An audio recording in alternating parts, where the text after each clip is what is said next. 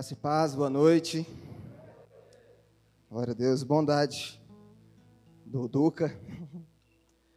Mas é sempre um prazer poder estar nessa casa, podendo falar com os irmãos ou no louvor, ou na palavra, né? Sempre bom poder estar aqui. Sou grato a Deus por esse tempo e gostaria de, sem demoras, que os irmãos abrissem a Bíblia aí em João. Falhou o Rui, foi só três. João. Tá vendo como é que melhora? João 16, 33. João 16, 33.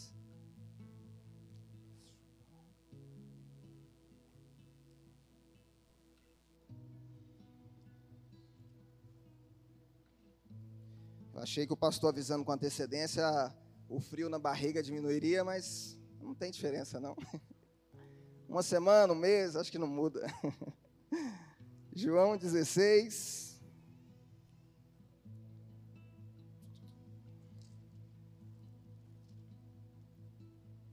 Glória a Deus.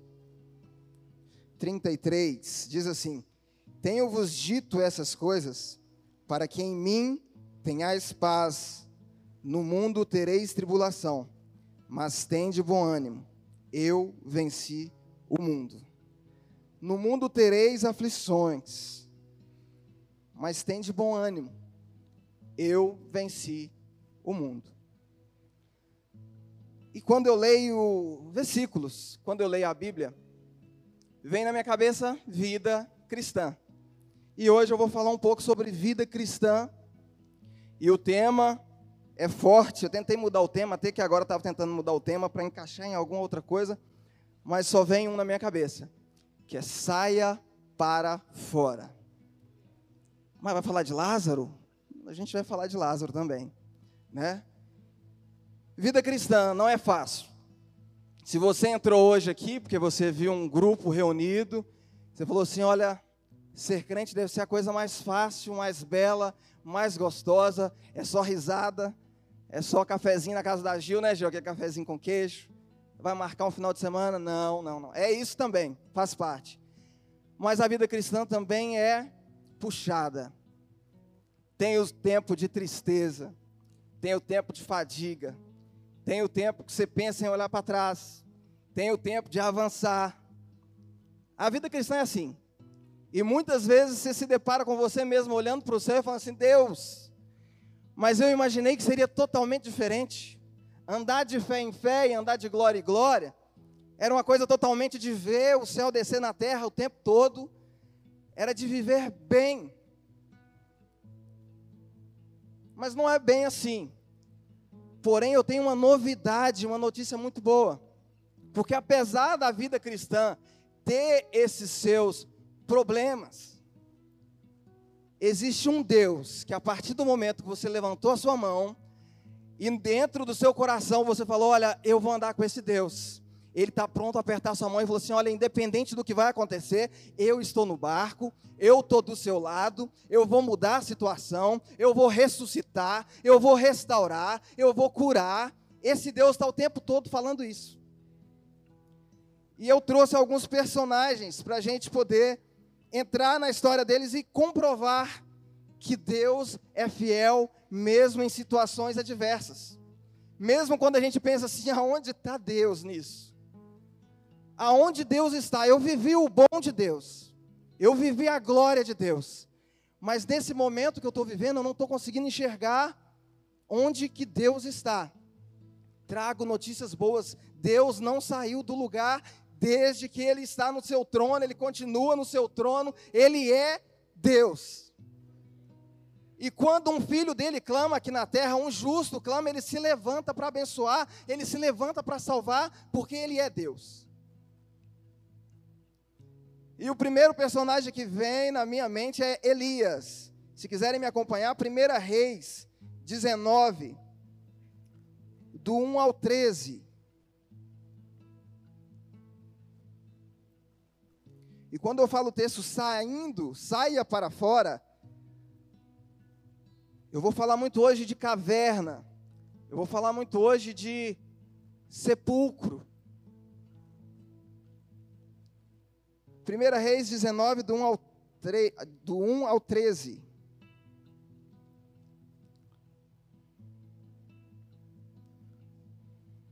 Ora, Acabe fez saber a Jezabel tudo quanto Elias havia feito e como matara a espada todos os profetas.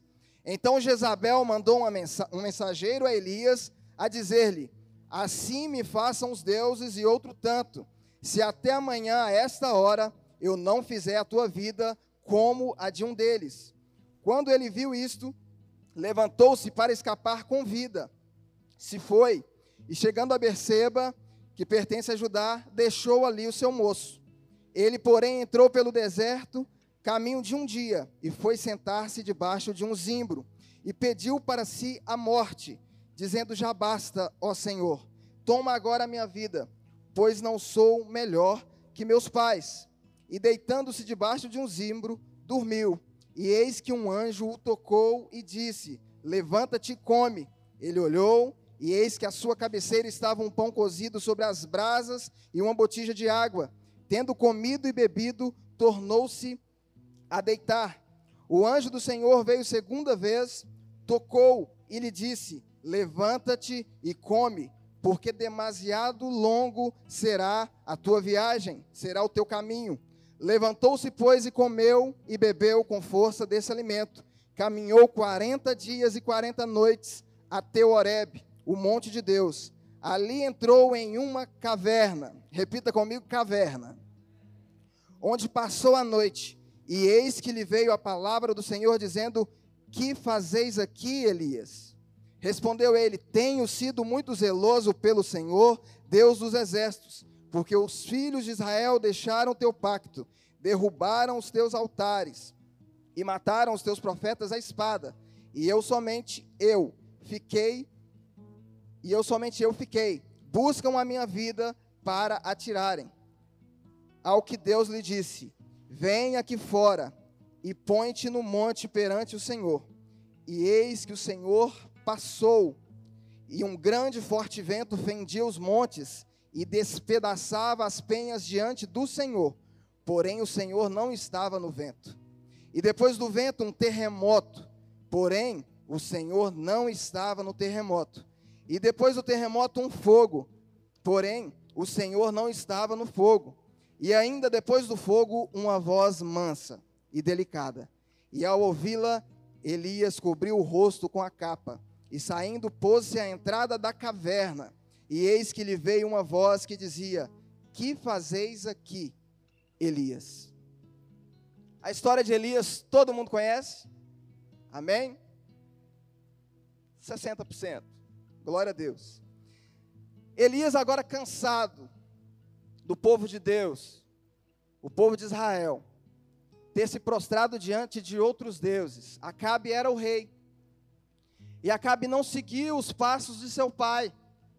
Acabe agora casa-se com Jezabel, uma mulher pagã, e passa-se a cultuar o deus Baal em pleno Israel, no meio do povo de Deus. E aquilo se alastrou. E em todo o tempo, quando a gente lê a Bíblia, eu gosto de imaginar o coração de Deus. Deus pega um povo que não era nada. Deus pega um povo que não sabia o que era uma espada. E ele transforma em uma nação, em um povo forte. As nações olhavam para Israel e falavam: Olha, esse Deus aí dele é poderoso. Não dá para levantar contra eles. Porque quando levanta para eles, o mar se abre. Se vem fome para eles, cai pão, cai maná. Esse Deus é poderoso demais. E agora esse mesmo povo, esse povo escolhido, eles estão se prostrando a deuses pagãos por causa de um homem. E o coração de Deus, eu vejo que o tempo todo doía quando havia um sacrifício ao Deus Baal. E Deus chama Elias e fala assim: Elias, marca um encontro com eles, marca um encontro com os profetas de Baal, e eu vou mostrar quem é Deus. eu abro um parênteses e eu começo a imaginar aquele povo, pastor, aquele grupo de profetas jamais iriam encontrar ou aceitar uma proposta quando você fala assim: "Não, eu tenho certeza que o meu Deus vai fazer porque você conhece o seu Deus. Você já viu ele fazendo. Quando você vai visitar alguém, alguém fala assim: Olha, eu estou passando por tribulação, e você fala: Eu tenho certeza que o meu Deus vai mudar a sua situação. É porque você conhece o seu Deus. Você sabe que o seu Deus é poderoso. Agora, há profetas reunidos em um monte e clamando ao Deus Baal e a deusa Aserá. É um grupo, era como se fosse uma igreja, clamando a um Deus.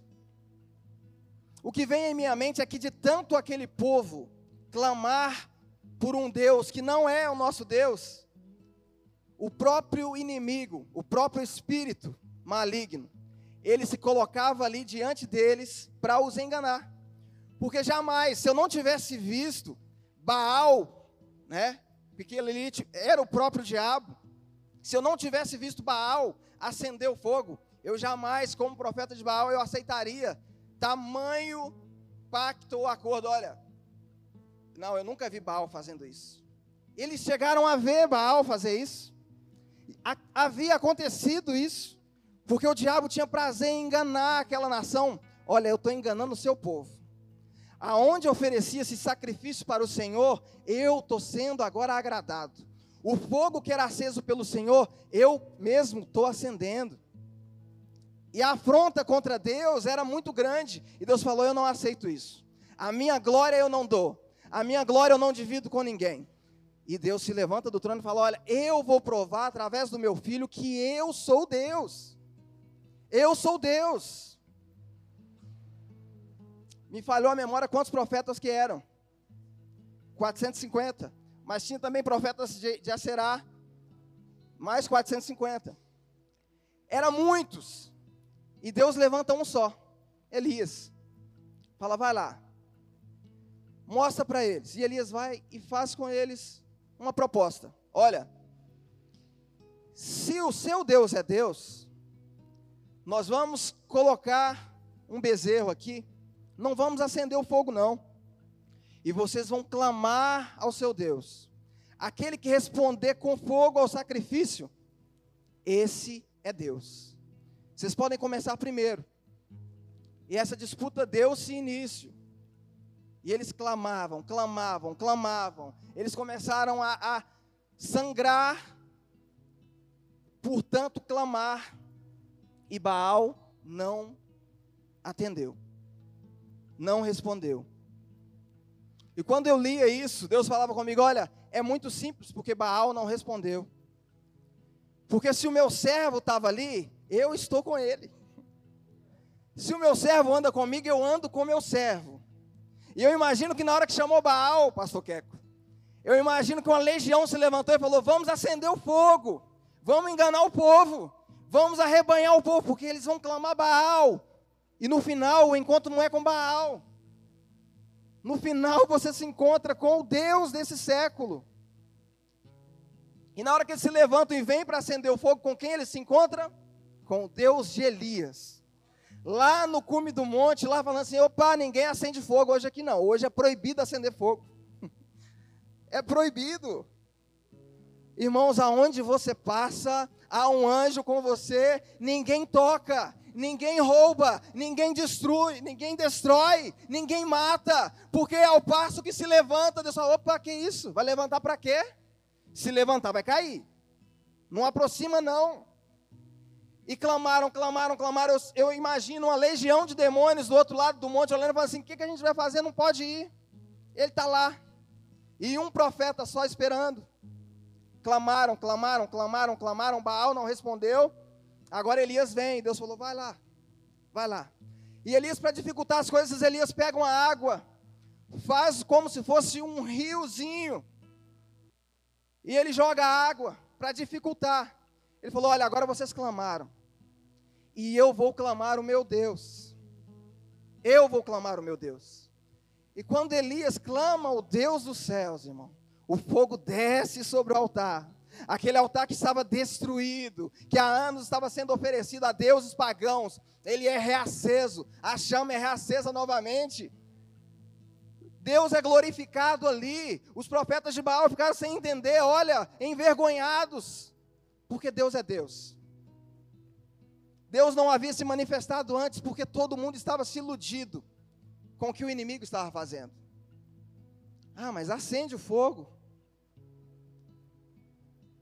E talvez o seu altar, talvez o seu altar, aquele altar, lembra? Que você entrava para o seu quarto e acendia, e o fogo pegava e você sozinho no seu quarto, você chorava. Talvez o seu altar não está endireitado diante do Senhor. Deus não tem respondido porque o seu altar não tem o agradado. Hoje é dia de consertar altar, para que o fogo do Senhor possa descer, para que a glória do Senhor possa descer novamente. Agora Elias, irmãos, após isso Elias mata os profetas, e o povo de Israel glorifica o nome do Senhor. Porém, ele tem que enfrentar agora o rei e a rainha pagão. E Elias, com muito medo, Elias foge. E quando eu comecei no início falando de vida cristã, a nossa vida é igual à vida de Elias. Não é diferente em nada. Nós vemos a glória de Deus descer, nós vemos o enfermo ser curado, mas quando aperta um pouquinho para o nosso lado, o que, que a gente faz? Eu vou dar um tempo. Peraí, estreitou, Duca. Estreitou. Mas é nesse momento que o Senhor espera que você estica a mão para ele poder andar com você. Elias anda, anda, anda, anda, anda, e ele fala no meio do deserto, ele vai para o deserto. Depois de ver a glória de Deus, ele vai para o deserto. E ele deita debaixo de uma árvore, debaixo de um zimbro, e ele fala: Ó oh, Senhor, eu não sou melhor que os meus pais. Eles já viram a glória do Senhor. O povo agora não vai voltar para Baal e a mais. Deixe que eu morra aqui. O medo levou Elias, mesmo depois de ser alimentado por um anjo, levou Elias a uma caverna. Levou Elias a uma caverna. Muitas vezes, irmãos, nós entramos para uma caverna, ou nós entramos voluntariamente, porque nós cansamos de tudo, e nós agora queremos só o escuro só nós mesmos. É a solitude. Quando eu quero ficar sozinho. E às vezes recuar-se um tempo para respirar é bom. Mas quando passa tempo demais é perigoso. É perigoso. E Deus olhava atentamente para Elias o tempo todo. Olhava para Elias. E agora o engraçado é que a Bíblia fala que Deus chama Elias para fora da caverna. Dentro da caverna você não consegue ver milagre. Dentro da caverna a intimidade com Deus se estreita. Dentro da caverna é símbolo de morte. Acabou, desistiu, se escondeu. Deus fala: Não, Elias, vem aqui para fora. E acontece muita coisa que nos deixaria de cabelo em pé, assustado, até mesmo a gente correria. Vem um terremoto, e a Bíblia é clara e ela fala assim: olha, veio um terremoto, abalou tudo, pedra caiu, mas Deus não estava ali. Veio um fogo muito forte, mas Deus não estava ali. Às vezes, tudo pode estar se desmoronando em nossas vidas. Tudo, tudo, tudo. Mas nós temos que procurar onde está Deus. Deus não está nessa tribulação. Não. A tribulação vem para o ímpio, para o salvo, para o pecador. Para nós é diferente. A tribulação veio. Quando a tribulação veio para os discípulos no barco, os discípulos lembrou de Jesus. Eu tenho que lembrar de Jesus. Eu tenho que lembrar que eu tenho um Deus que eu decidi largar tudo, eu decidi largar um mundo que me oferecia pratos e banquetes diariamente. Eu decidi largar por amor a Ele, e Ele jamais vai me desamparar. Ele jamais vai te desamparar. Quando Elias pensava que estava tudo perdido, Deus aparece e fala assim: ó, vem para fora, vem viver, vem porque eu posso fazer nova todas as coisas, eu posso transformar. E a Bíblia fala que Elias saindo para fora veio uma brisa suave, uma voz suave. E Deus falou: Olha, Elias, não é hora de parar. Não é hora de parar. Tem muita coisa a ser feita. Tem muita coisa. Você ainda vai ser usado. Você ainda vai ser usado. Quem sabe você parou, quem sabe você veio de outra igreja, quem sabe você pôs na sua cabeça, olha, mas aconteceu tanta coisa através de mim e agora cessou-se os milagres. O Senhor está te chamando para viver. O Senhor está te chamando para viver em novidade de vida de novo. E Elias é restaurado. Elias é restaurado. Outra história rápida para a gente entrar e ver o mover de Deus é Gideão. Quem conhece a história de Gideão? Mais 40%, 50%. Eu vou contar a história de Gideão, então, para quem não conhece. E da próxima, todo mundo já vai saber a história de Gideão. Amém? Gideão, ó, Gideão, Juízes 6, falhou o Rui, né? Juízes 6, do 11 ao 16. Do 11 ao 16. Amém?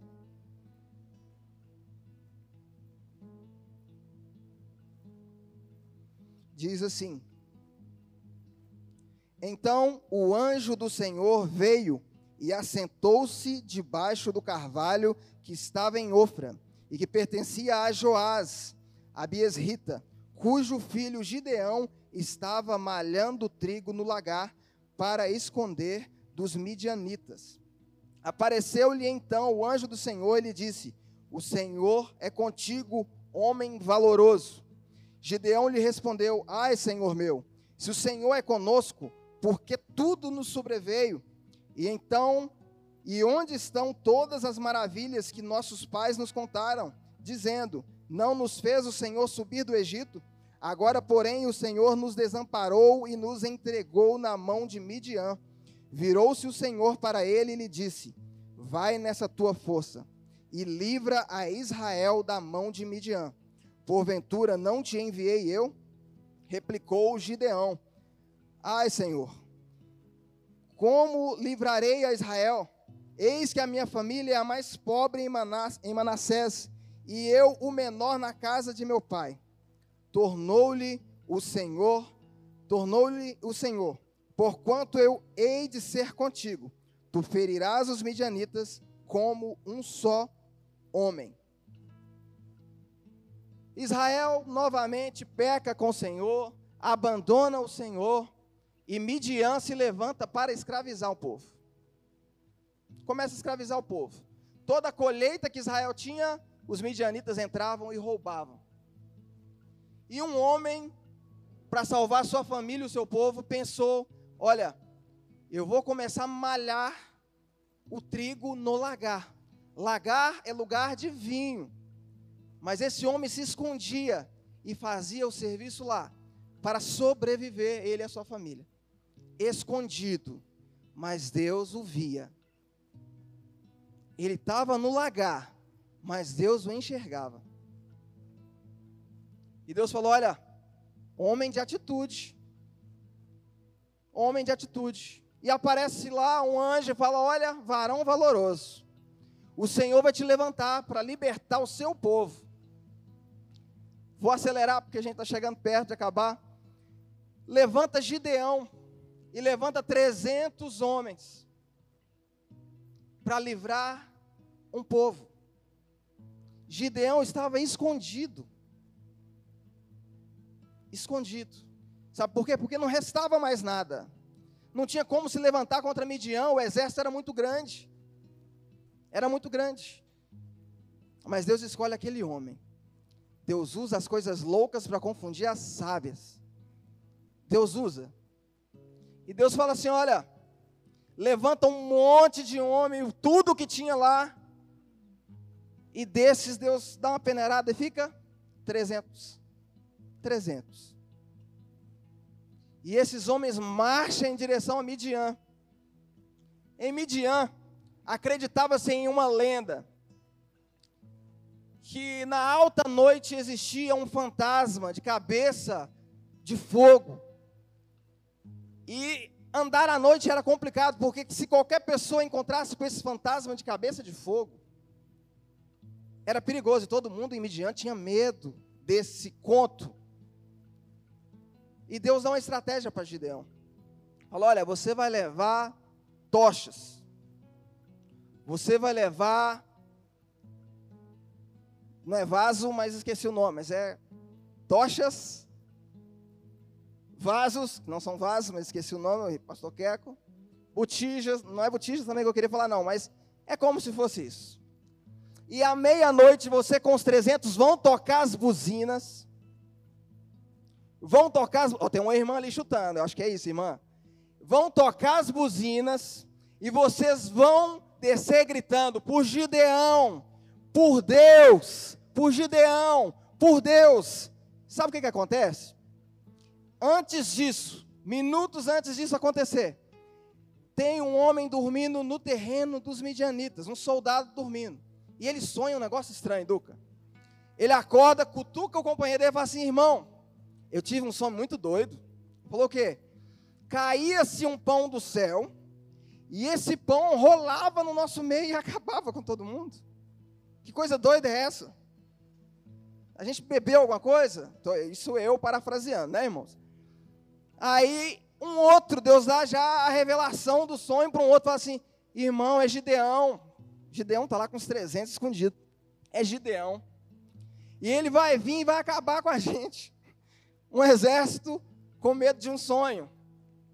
É Gideão, o pão é Gideão. Ó, oh, como é que é óbvio, né, Thaís? Você sonhou com pão, é Gideão que está vindo, vai destruir, vai destruir o exército inteiro.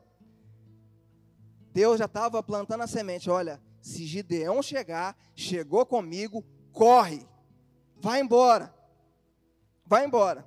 E quando Gideão está lá meia-noite, já estava tudo programado. Deus programou com Gideão e programou no coração dos soldados. Deu meia-noite, quebrou-se as tochas, quebrou-se o. A, a, a, a, o que é? Ixi, eu vou lembrar disso, eu vou jogar no grupo, o pastor vai colocar lá. Era tocha que Gideão tinha e era o quê?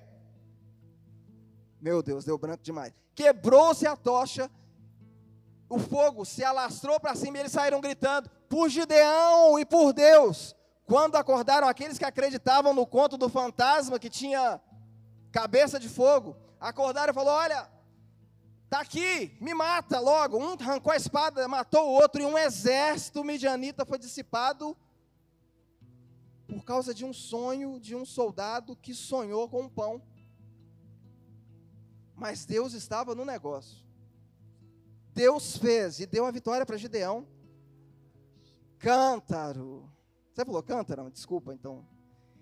O cântaro Quebra-se o cântaro e desce com a tocha acesa. Era a estratégia que Deus dá a Gideão. E grita.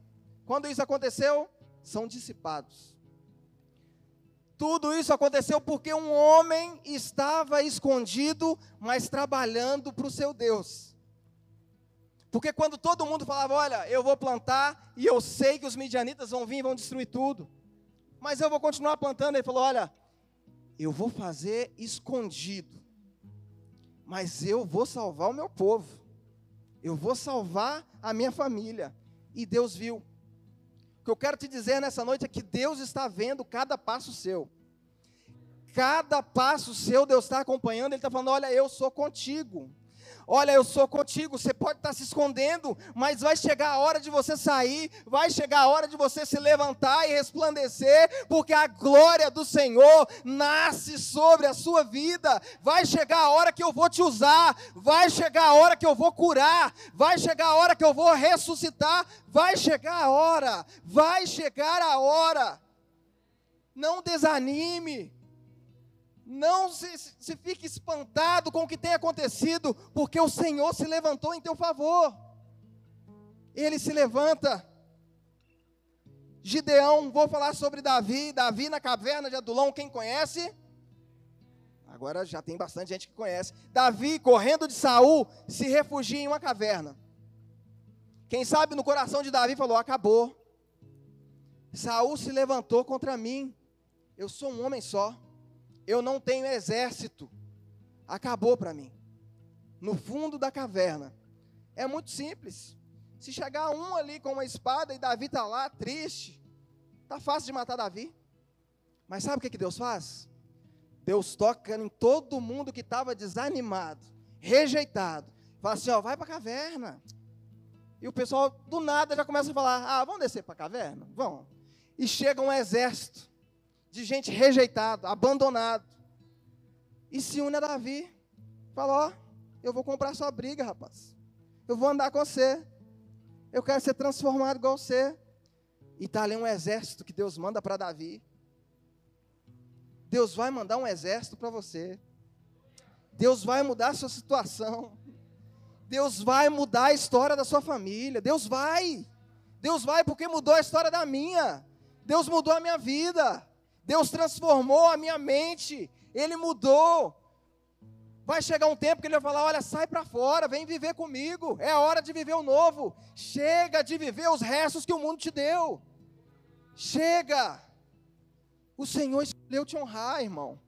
Mas você tem que dar um passo e falar: olha, eu vou deixar a caverna para trás.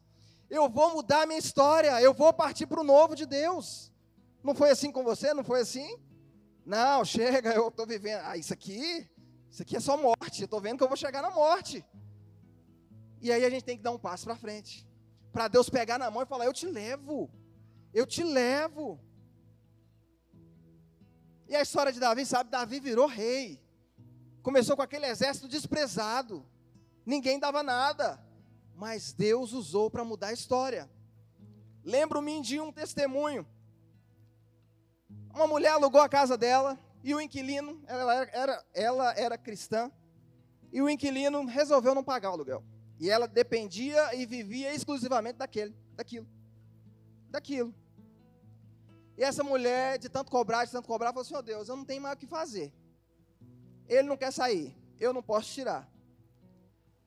Entra com providência e muda a situação, porque eu não recebo, não tem quem me paga. E ela não sai da casa, a família não sai da casa, eles não querem me pagar. E o Senhor se levanta e fala assim: Olha, filha, eu vou mandar um exército lá ainda essa noite. E você vai ter a sua casa de volta. Quando eu ouvi esse testemunho a primeira vez, eu falei assim, gente, mas ela deve ter visto anjos e ela saiu correndo. Só que aí, no decorrer, vocês vão pensar isso também. Vou mandar um exército lá. E a mulher esperando, né? Ó, oh, eu quero ver o exército do Senhor entrando lá. Não aconteceu nada na madrugada. E a mulher esperando, cadê o exército do Senhor que ele falou que ia mandar para mudar a minha situação, tirar o povo de lá? Eles não estão pagando. Aí não, não aconteceu nada. Amanhece-se o dia, e o povo começa a retirar os móveis para fora de casa, retirar o sofá para fora de casa, retirar a cadeira, retirar o, o, fogão. E sem entender nada, o povo pega e coloca isso no caminhão e sai gritando: não dá para viver mais nesse lugar, não tem condição de viver mais nesse lugar. E a mulher chega um pouquinho para ouvir o que está acontecendo, o que, que, que o exército do Senhor fez. E alguém pergunta assim: o que, que aconteceu? Olha, saiu formiga por todo lado. Tem formiga na cama, tem formiga no ventilador, tem formiga na tomada. A gente está comendo, a formiga está comendo junto com a gente. Não tem como viver nessa casa mais. O Senhor usa formiga para poder trazer a bênção para você. Não usou o corvo para levar comida para Elias? E ela esperando o anjo com espada de fogo em cima da casa, falando: ou sai ou vai morrer. Era formiga.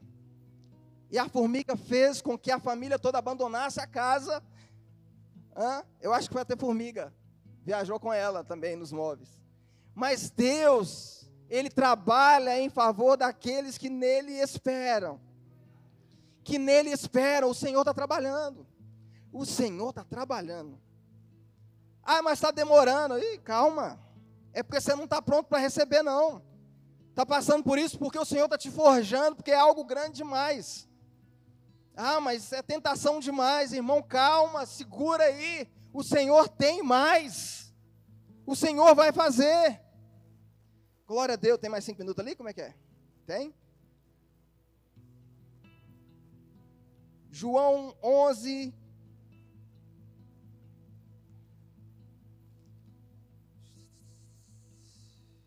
João 11, 17.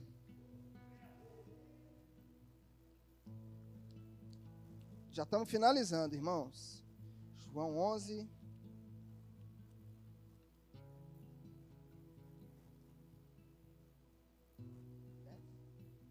Glória a Deus. Amém. 11, 17 diz assim: Chegando, pois, Jesus encontrou já com quatro dias de sepultura.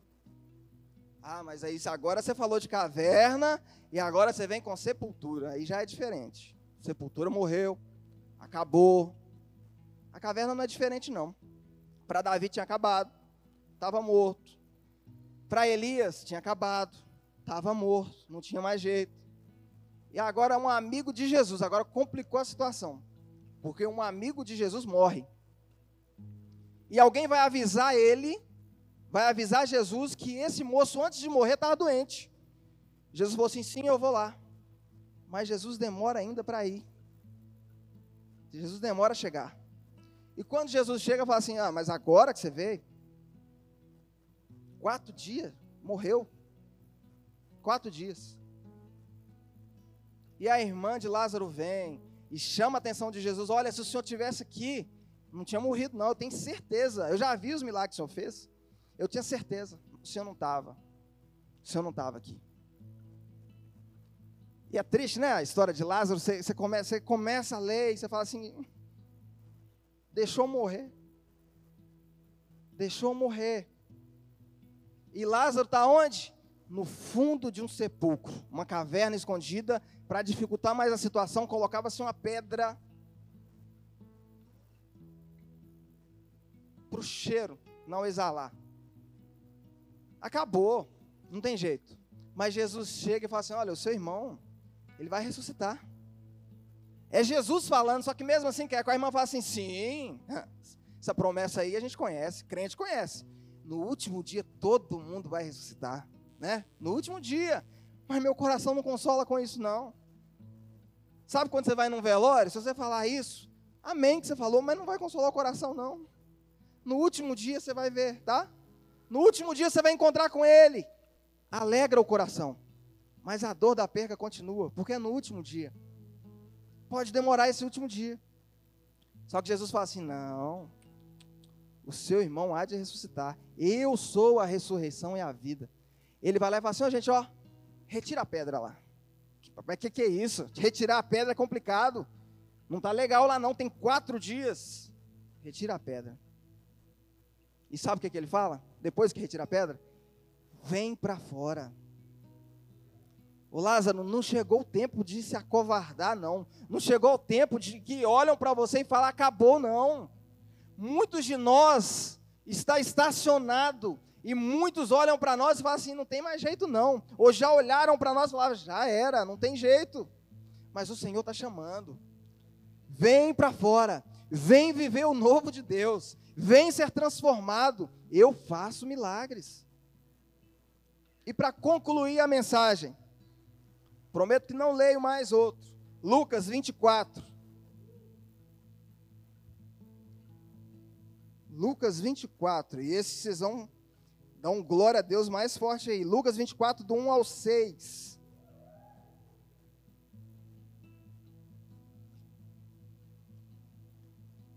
Quatro do 1 ao 6. Glória a Deus.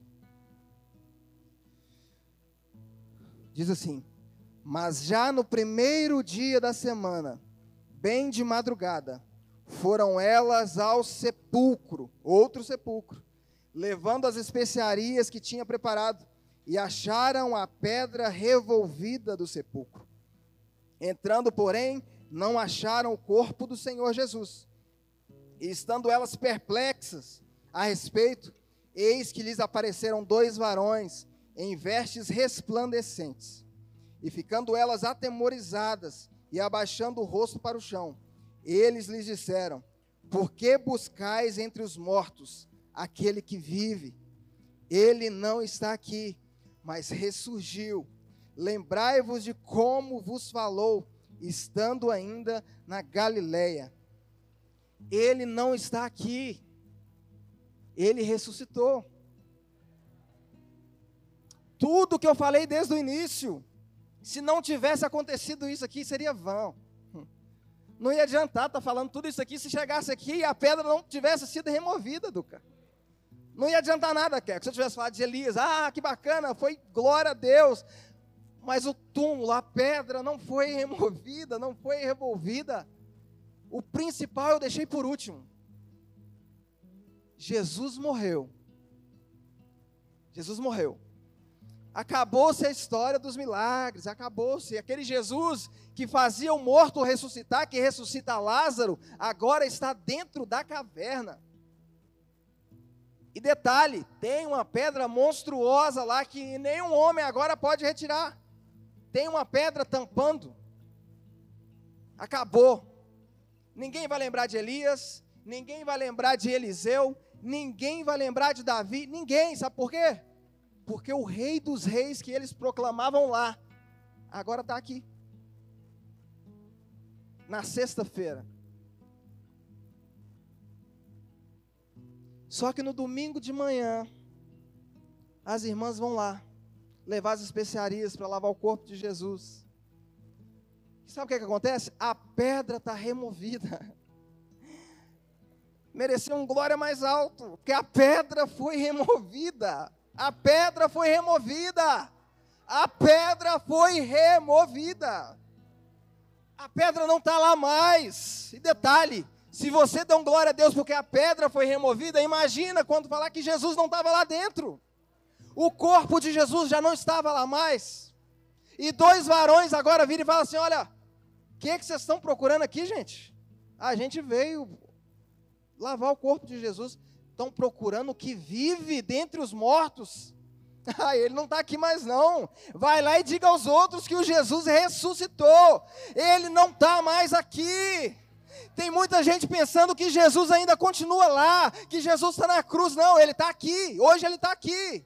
E o Espírito dele está vivificando o seu coração e falando: olha, ele está fazendo nova todas as coisas. Não há nada que você peça a ele que no Pai ele não faça.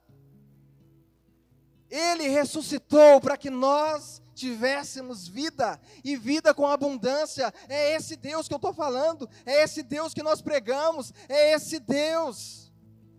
E Ele continua fazendo, Ele continua transformando. Queria pedir à igreja que se colocasse de pé, nós já vamos finalizar. E eu queria orar com a igreja. E quando eu finalizava esse esboço, com Jesus, o Espírito dele falava ao meu coração: Olha, em todo tempo, em todo o tempo da história, esse é o momento crucial. Foi um momento crucial. Quando Jesus rompe a barreira, o sobrenatural, ele não está morto. Ele vive, ele reina, e ele é o nosso Deus. Olha, você pode clamar onde você estiver, no fundo da caverna, no fundo do poço, ele te tira de lá. Ele muda a história, ele transforma e traz você de novo à vida. Vamos